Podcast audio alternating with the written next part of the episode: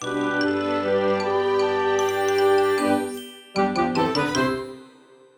ローツーザーメン皆さんこんにちは。ドイツ語講師の小町です。さて、皆さん今日はですね、前からお約束していた共通テスト2021年のドイツ語解説を行っていこうと思います。ドイツ語のですね、共通テストっていうのがありますよっていう話は前々からしていて、で、先週末にですね、ちょうどタイムリーなんですけど、2022年今年の共通テストっていうのが行われました。その先週末行われた今年の共通テストドイツ語の解説っていうのはフォルモントの記事内で行っているので、もしですね、そちらの解説が見たいっていう方がいればそちらの記事をよければ参考にしてください。私のこのポッドキャスト内では2021年、去年のですね、共通テストっていうのに焦点を置いて解説っていうのを第1問から第7問まであるんですけど行っていこうと思います。問題数が全部で1から51番まで回答番号っていうのがあります。全部で確か200点満点ですかね。点数っていうのも答え合わせをするとですね、一緒に数えられるようになっています。自分自身の力試しにすごくこういい試験なのでよく考えられている試験なのでよければやってみてくださいねっていうお話だったんですけど皆さんどうでしょう？できたでしょうか？もしですね、現時点でまだ解いてないよとか手つけてないよっていう方がいれば、ぜひこのですね、ポッドキャストは解説として聞いてほしいなと思うので、一度自分自身でドイツ語の問題をダウンロードして、時間をとって全部で80分の時間になっています。80分とって、で、それを解いて答え合わせまでして、解説として聞いてもらえるとすごくこう勉強に貢献できるんではないかなと思っています。もちろんですね、普通のポッドキャストとして聞いてくれる分にはは構わないです。今日のポッドキャストではですね、第1問から第3問までやっていこうと思っています。第4問以降は長文読解になってくるんですけど、長文読解に関してはまとめてまた次回のポッドキャストでやっていきます。第1から第3問に関しては発音、語彙、あとは文法系っていうのがかなり大事な問題になってきます。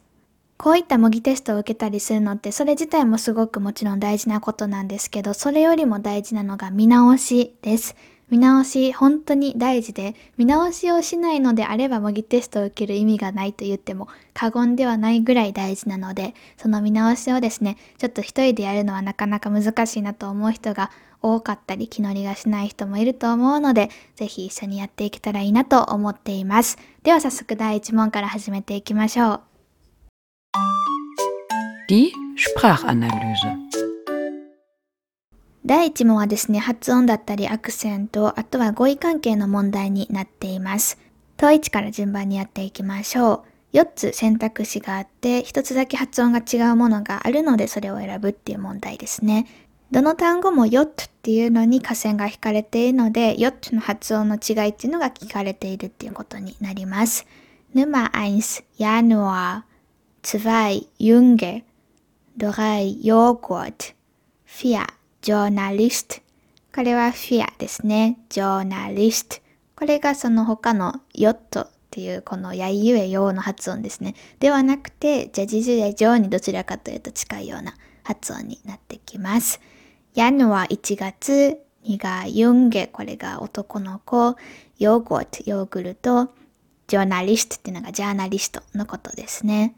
さて次問い2に行きます。母音の長短っていうのが問われている問題です。1、Mond。これできてほしいですね。Vollmond のこれ Mond です。2、Tor。3、Ofen。4、Holz。長短が一つだけ違ったんですけど、それが Fear ですね。Holz。この O っていうのが短い母音になっていました。単母音っていうやつです。それ以外は全部長かったですね。Mond、月、Tor、ゴール、オーフン、オーブン、ホルツ、木っていう意味になってきます。では次、問いさんやっていきます。問いさんはですね、アクセントの問題です。下線部の母音が共に強く発音されるものを選びなさい。書かれてある単語を順に読んでいくと、まず Nummer 1。これが正解なんですけど、Unterkunft, Unterschied。2. Abenteuer, Abitur。3. Vorbereitung,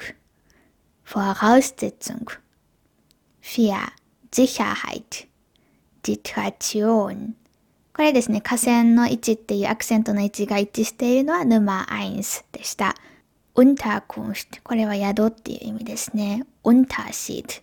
違い。2番は Abenteuer これは一番初めにアクセントがあるんですけど Abitur これは Tour にアクセントがあるんですね。Abenteuer これは冒険 Abitur っていうのは高校卒業資格っていう意味です。日本のこの共通テストと、まあ、ほとんどイコールではないんですけど同じような立ち位置なのがこの Abitur っていうやつですね。Drei、Vorbereitung。これは一番初めにアクセントがあって、準備っていう意味です。 Voraussetzung。これは真ん中の aus っていうのにアクセントがあるので違います。これは前提っていう意味です。 Vier、Sicherheit。これも一番初めにアクセントがあるんですよね。安全っていう意味です。 Situation。これは一番最後の tion っていうのにかかっているので、これもやっぱりアクセントの位置が違います。このジタチオンっていうのは状況っていう意味ですね。さて、その次問い4行こうと思います。これ前もちょっとやったんですけど、現在認証変化でエアが主語の時、要するに三人称単数形の時に母音が変わる動詞っていうのを選びなさいですね。例として書かれているのが fahren の時は er fährt。これ a が a ウムラウトになる活用でした。同じように a が a ウムラウトになる活用が一つだけ隠れていて、それがツバイのシュラーフンですね。これはエアだったり G だったり S が主語の時は er schläft、er schläft。同じように a が a ウムラウトに変わります。それ以外の、例えば1番、 zahlen、払うっていうのは er zahlt。 Drei、lachen、笑うっていうのは er lacht。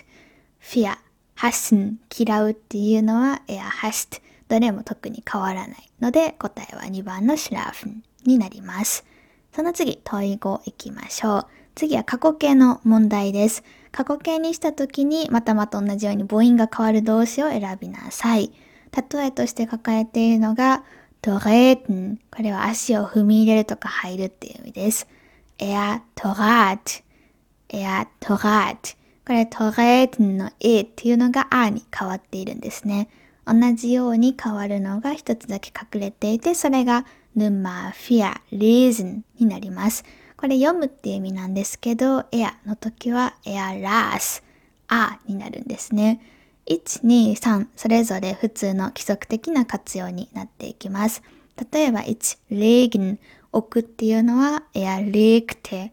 2番、フェーン、かけるとかこの場合だと欠席しているっていうのが er fehlte。3番 reden 話すっていうのが er redete。どれもですね、母音は変わらなくて、フィアのレーズンだけラースっていう風に変わるので、これが答えになってきます。問い6、これは複数形の問題ですね。hund, hunde みたいな感じで母音が変わらない名詞っていうのを選んでくださいっていう問題でした。これですね、答えが4番の週、週へになるんですけど、他はすべてですね、ウムラウト変化っていうのをしてしまいます。例えば、沼アイス、クー。これは牛っていう意味ですね。これが複数形だと、クーエ、ウムラウトになります。ツバイ、シュトゥール。これもウムラウトになって、シュトゥーレ。ドライ、トゥアム。これはタワーって意味なんですけど、これもやっぱりウムラウトになって、テュラメになって最後のシュー、靴っていうのだけシューへ、特にウムラウトとかはならなくて母音が変わらないので正解になります。さて、第1問最後の問題、問い7になります。次のアーベツェは名詞を意味に応じて分類したものであるアーベツェのどのグループにも属さないものを選びなさいっていう意味になってます。R グループに書いてあるのが Auto, Hubschrauber, Schiff, Straßenbahn っていうので、これはですね、こう交通系の乗り物っていうカテゴリーになるかなと思います。B が Architect, Koch, Schauspieler, Sekretär。これはこう、ベルーフ、職業になるかなって感じですね。C、ボンボン、カウグミ、ケックス、トーテ。何かしらこう甘いもの、スイーツ系というかお菓子系かなっていうイメージがありますね。1番のワッフェル。これワッフルっていうのは今言ったチェーのお菓子系ですね。2番のフリーズア。これは美容師さんなので、米の職業形に当てはまりそうです。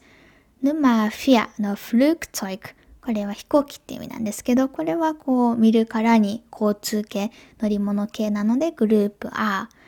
残った番号が3番のテラ、これお皿っていう意味なんですけど、お皿が属性そうなグループっていうのがアーベーチェないので、これが正解になってきます。ちょっとこう語彙の意味っていうのを覚えてるか覚えてないかっていうのが問われるような問題でした。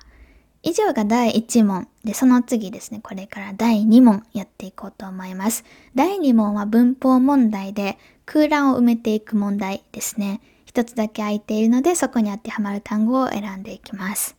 統一の正解を入れて読むと、nicht alle Schüler hören ihrem Lehrer gut zu。これ日本語にすると、すべての学生たちがその先生の言っていることをよく聞いているわけではないですっていう意味ですね。みんな聞いててほしいんですけどね。はい。で、これの正解がいいレムになるんですけど、これはですね、zu hören、何々のことを聞くっていう時に、ダーティフ、三角を取るっていうのがかなり問われている問題になってきます。レーガーっていうのが続いているので、これは男性で、かつ複数形ではなくて単数の男性の先生だっていうのが想像できます。ってなってくると男性の三角を表すイーレンっていうのが正解になりますね。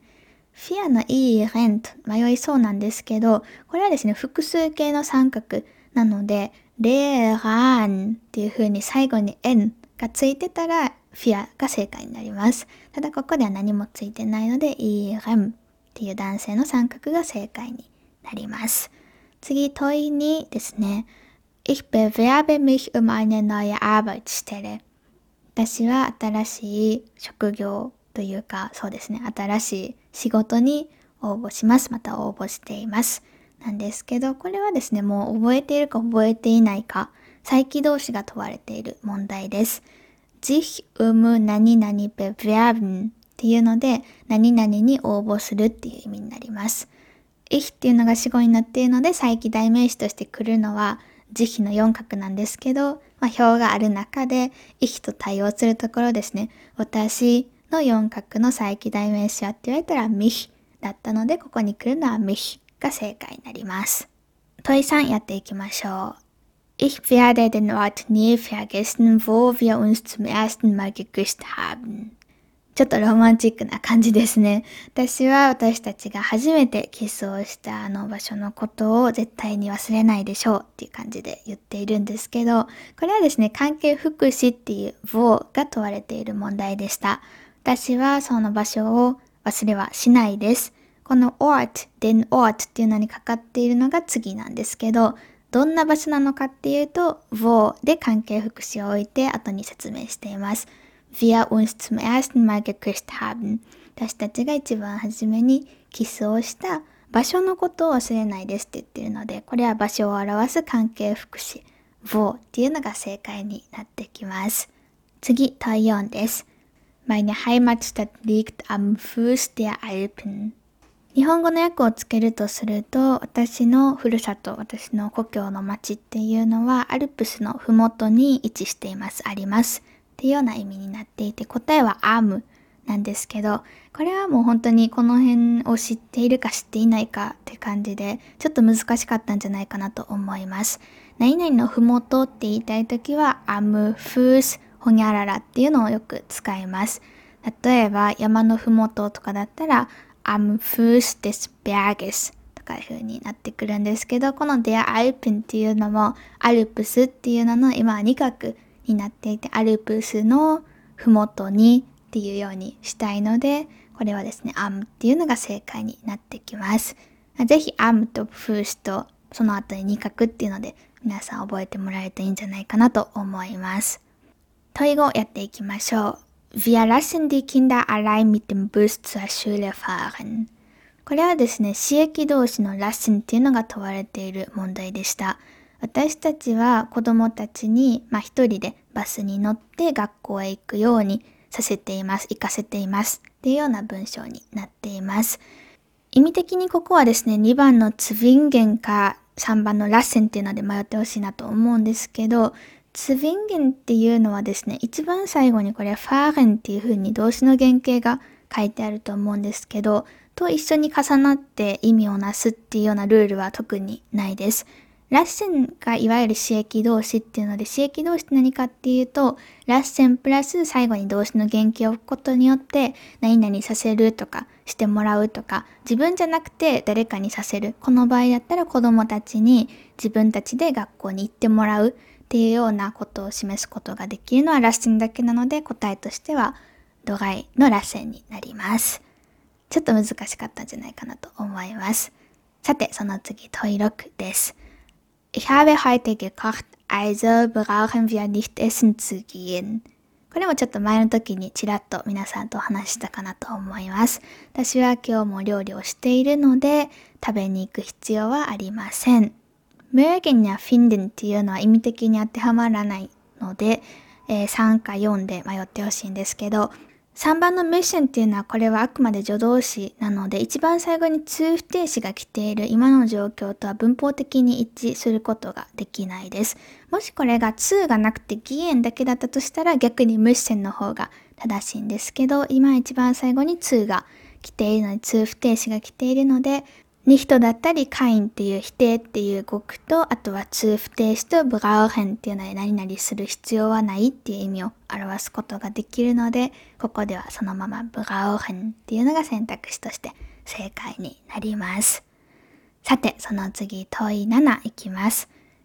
Yuka jobbt auch am Wochenende, damit sie eine Auslandsreise machen kann.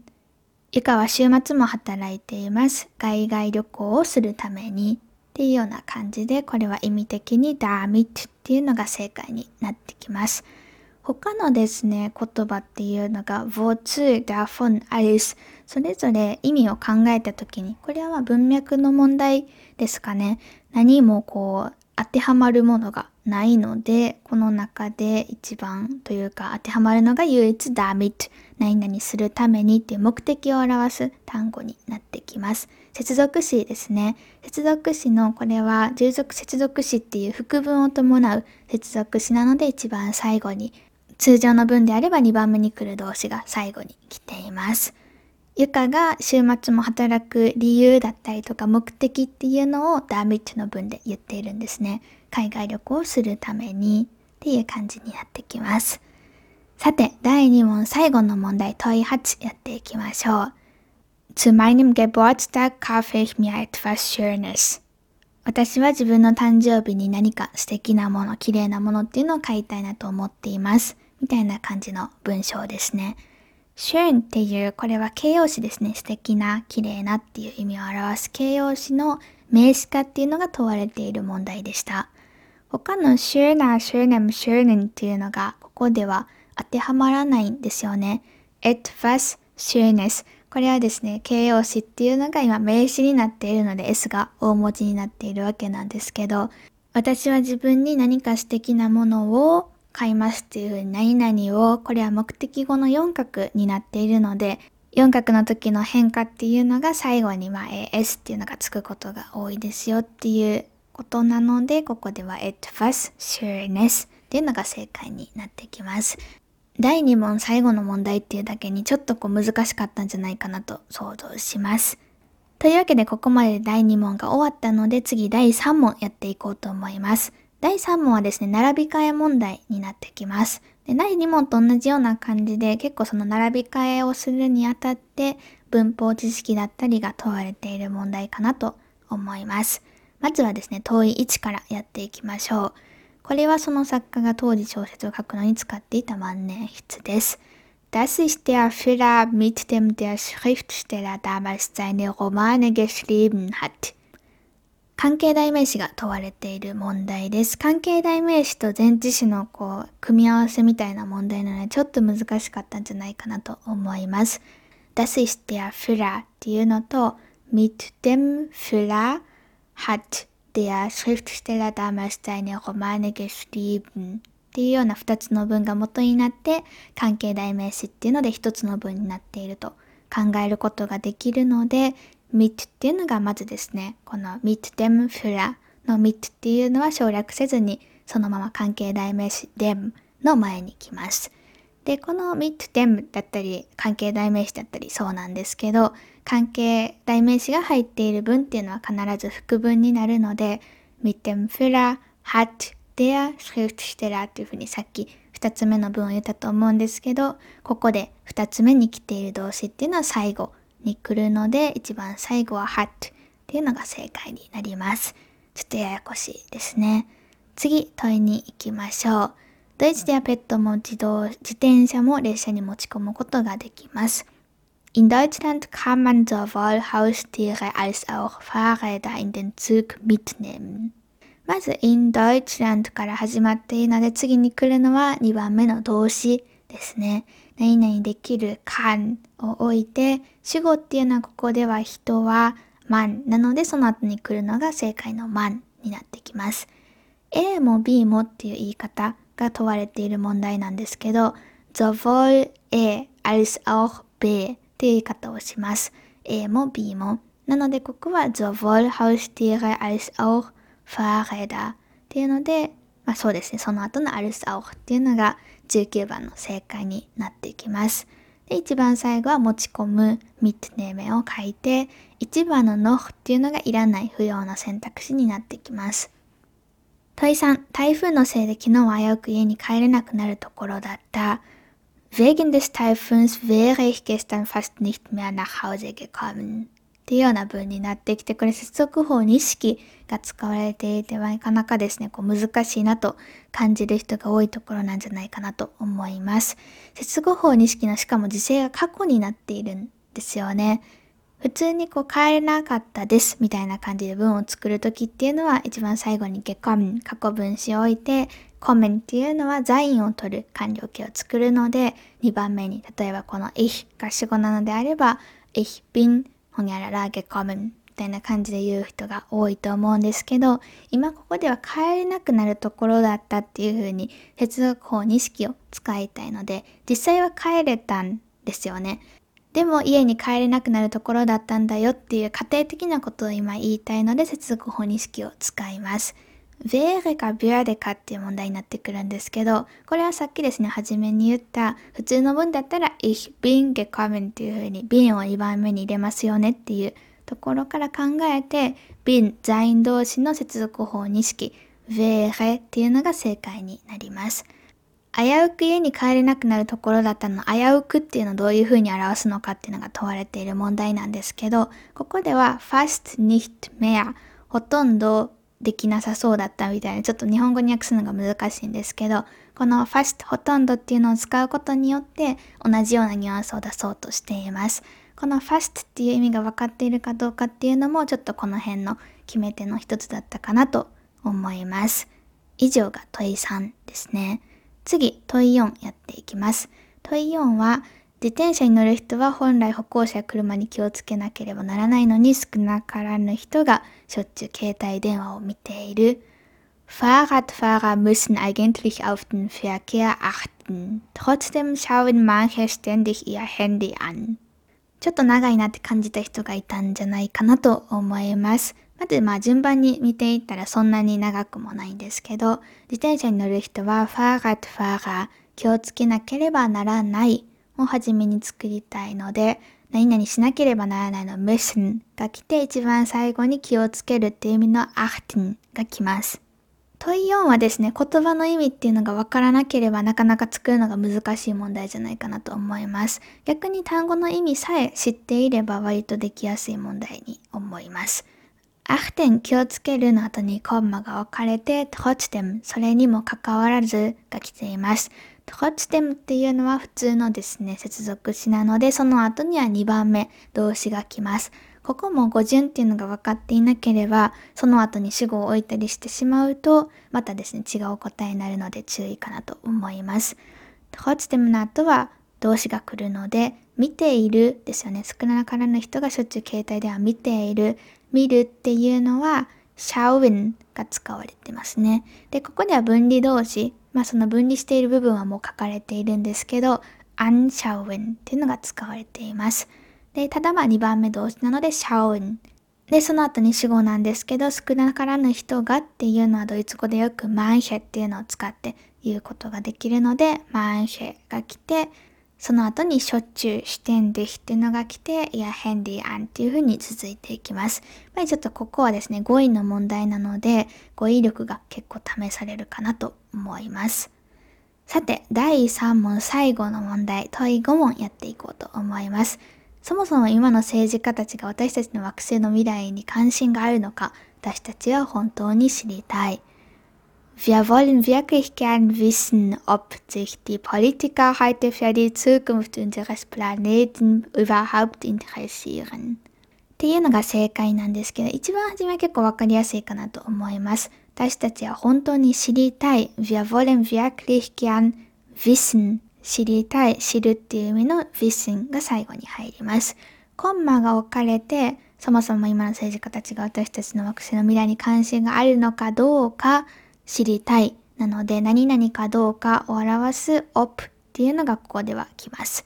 で、op っていうのを伴う時っていうのは副文になるので、ここでは一番最後が動詞ですよね。動詞っていうのは関心があるっていうのが動詞だったので、関心があるのかどうかだったので、関心がある、興味がある、interessieren が最後に来ます。sich für 何々 interessieren 何々に関心があるっていう意味で使われているので、何に関心があるのかって言ったら、für die Zukunft unseres Planeten 私たちの惑星の未来にだったので、die Zukunft の前に für っていうのが来ます。で、慈悲っていうのが入るんですけど、ここが一番難しかったんじゃないかなと思います。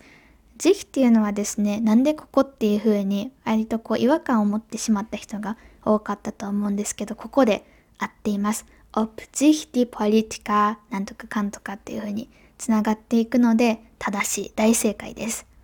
慈悲っていうのはですね、第2問とかで確か出てきていた再起代名詞っていうのにあたるんですけど、この代名詞っていうのが結構ですね、前に前に優先的に出てくる傾向っていうのがドイツ語あります。で、そういうのが顕著に現れるのが特にこの op とか das とか使っているような副文になっている時です。副文のルールって基本的には平序文で書かれている2番目の動詞が最後に来るっていうルールなので、じゃあその主語の位置はどこに来ないといけないとか、そういった決まりって特にないんですね。なんとなく私たちの感覚からして今の政治家たちがっていう風に主語っていうのが前に来てほしいなって思う気持ちはわからんでもないんですけど、実際ですね、ドイツ語の文章とか読んでいると、慈悲っていうのがこの今みたいな感じで主語より前に来ていること結構多いです。で、これは別にそうしないといけないっていうルールでもないし、そうじゃないと間違いとかそういったわけでもないんですけど、ただそういう風に前に前に来ることが時期を含め、こう、代名詞って言われるやつですね。認証代名詞だったりとか、再起代名詞だったりとか、結構多いです。このインターシーレンみたいな感じで、再起動詞って言われる再起代名詞を伴う再起動詞ですね。っていうのは特にこういったのが顕著に見られることが多くてよく聞かれるところなのでこのポッドキャストを聞いている皆さんは覚えておくとちょっとおってね思われるところかもしれないです。というわけでここまで第1問第2問第3問っていうのの解説をしてきました。全部でだいたい25問ですね、あったので、全体で51問あるうちの25問、だいたい半分が終わったかなっていうところです。第4問以降はですね、長文読解問題になってきます。そのですね、長文読解問題についてはまた次回のポッドキャストでまとめてやろうと思っているので、ぜひ楽しみにしておいてもらえると嬉しいなと思います。Und jetzt Ankündigungen. 最後に一つだけお知らせをして今日のポッドキャストを終わらせてください。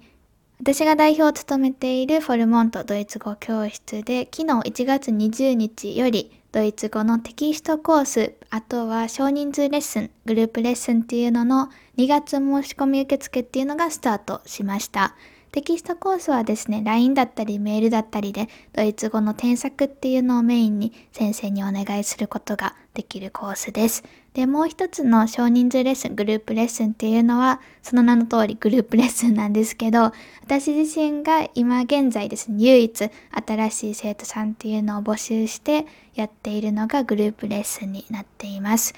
2月と3月でちょっと新しいクラスをスタートしようと思っていて、興味のある方がいれば、ぜひ一度ホームページを見ていただいて、で、それでもさらに意欲だったりがあるようであれば、お申し込みいただけるとすごく嬉しいなと思っています。ちょっとクラスの概要を説明させていただきたいんですけど、名前がですね、ゼロからドイツ語文法クラスっていうのになっています。今までグループレッスンってその名の通り、まあ、受講生の方が何人かいて私が講師として、まあ、その時間になったら会ってまあ、その内容に進んで沿ってですね授業を進めていってインタラクティブな感じでコミュニケーションっていうのを割と私の授業では積極的にとっている方かなと思うんですけど取りながらドイツ語を話したりこうアウトプットしたりっていうのに注力するようなレッスンが多かったですね。でいろんなまレッスンがあるんですけど基本的にはコミュニケーションっていうのを大事にして私のレッスンではやっています。でそれがですねコミュニケーションとかではなくて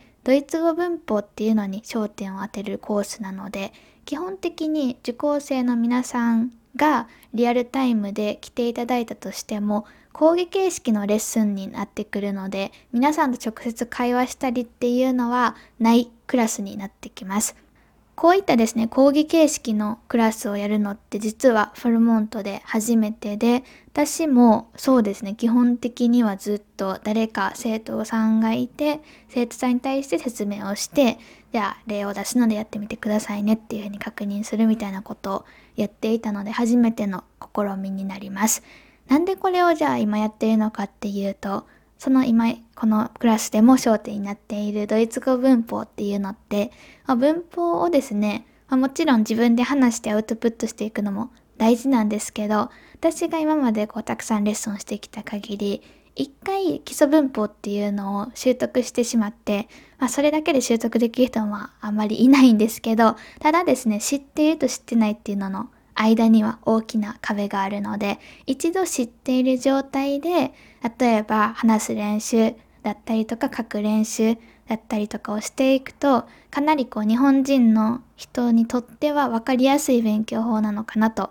これまでの経験的に思っています。自分自身のレッスンでも実際ですね、あの、いろんな教え方がやっぱりあるんですけど、私が好きな教え方だったり、結構まあいろんな人に合う教え方だなって思うのが、いわゆる基礎文法っていうのを一回全部やっちゃって全部のレベルが人のレベルだったりとかあと目標によって変わってくるんですけど基礎文法をやってしまってでその後に読解だったりとかあとは書く練習だったり話す練習っていうのに取り組んでいくと割とこうですね今ここで間違えているのは何々っていう文法があったからですよっていう風にこうリンクさせることができるようになってくるのでいいなと思っています。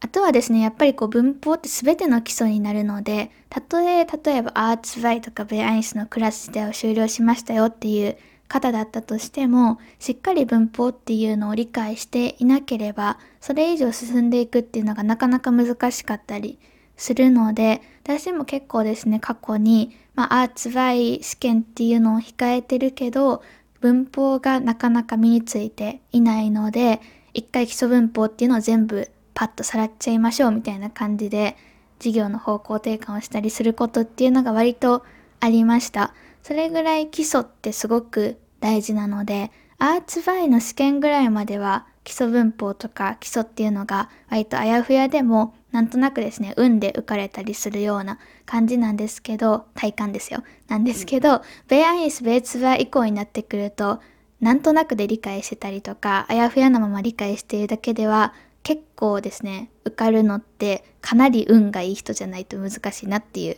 印象が強いです。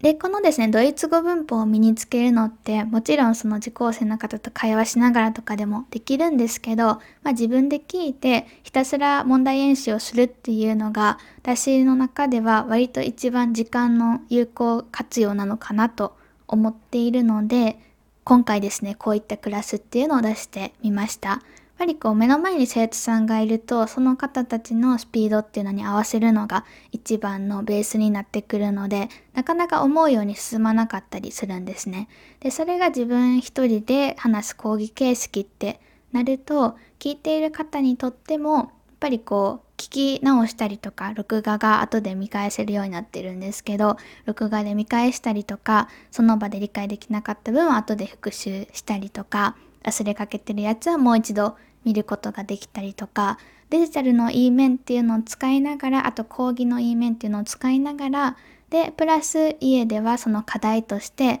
参考書にある演習問題を行ってくるみたいな感じで基礎文法の定着っていうのをこのクラスで実現できるといいなと思っています。ちょっと長々私の思いを語らせてもらっているんですけど、なので特徴としては講義形式のレッスンです。だから先生と話したいとか、なんかもうとにかくアウトプットとかをしていきたいっていう方には実際あんまりおすすめできないかなと思います。ただドイツ語のいわゆる基礎文法を身につけたいとか、ちょっとドイツ語をやってみたいっていう方、あとはドイツ語文法っていうのを復習したい方にもすごくおすすめです。さっき言ったようにやっぱりですね、初歩の部分っていうのをなんとなく過ぎてしまってあんまり理解できていない方っていうのも多かったりするので、一度初めに帰って初めの文法っていうのをやるのもすごくいい選択肢だと私は思います。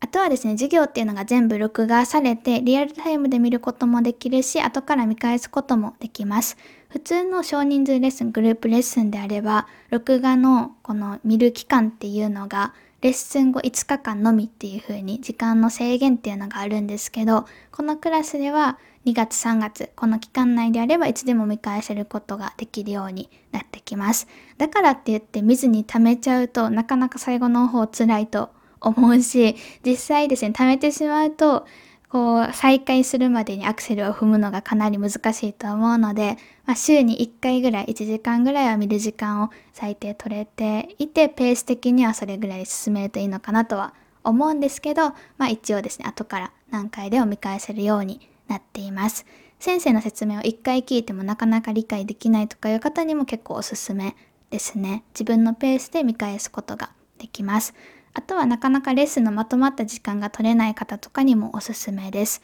仕事が平日はすごい忙しいとか、あとはなんかこうですね、時差の関係でなかなか難しいとか、子育て中だから難しいとか、いろんな理由がまああると思うんですけど、いろんな理由があって、時間的な制約の関係で諦めている方がいたら、そういう方にぜひお勧めしたいなと思っています。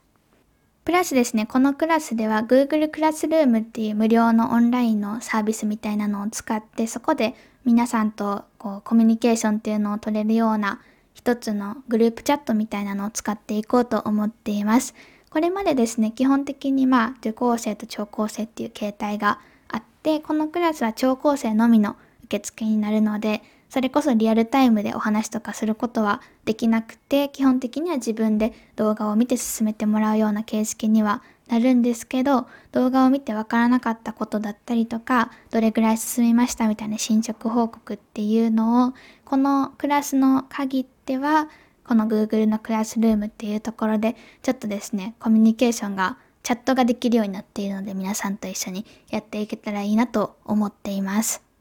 なので感覚としては、じゃあ録画したのでそれを見て頑張ってね、みたいな感じではなくて、録画したから見てね、もしわからないことがあれば聞いてほしいし、私からもどれぐらい進みましたかみたいな感じで、こっちから問いかけたりすることっていうのももちろん出てくるようになっています。というわけで、ドイツ語のいわゆる基礎文法をですね、ゼロから勉強、または復習することに興味のある方がいれば、フォルモントのホームページからちょっとクラスの詳細を覗いてもらえると嬉しいなと思います。さて、今日のポッドキャストそろそろ終わりに入ろうかなと思います。皆さんは最近ハマってるものとかありますかね？私はですねその畑やってるって多分言ってると思うんですけどこの畑がちょっと冬で寒くて全然こう目とかが生えたりしないので最近はもっぱらですね本を読んでいます。小説を読むのが好きで図書館によく借りに行くんですけどもし皆さんのおすすめの本があれば是非教えていただけると嬉しいなと思います。人のおすすめばっかり読んでて結構それが好きなんですよね。なのでちょっと教えてもらえるとすごく嬉しいです。今日は金曜日ですね。今週も1週間お疲れ様でした。また次回月曜日にお会いしましょう。チュース。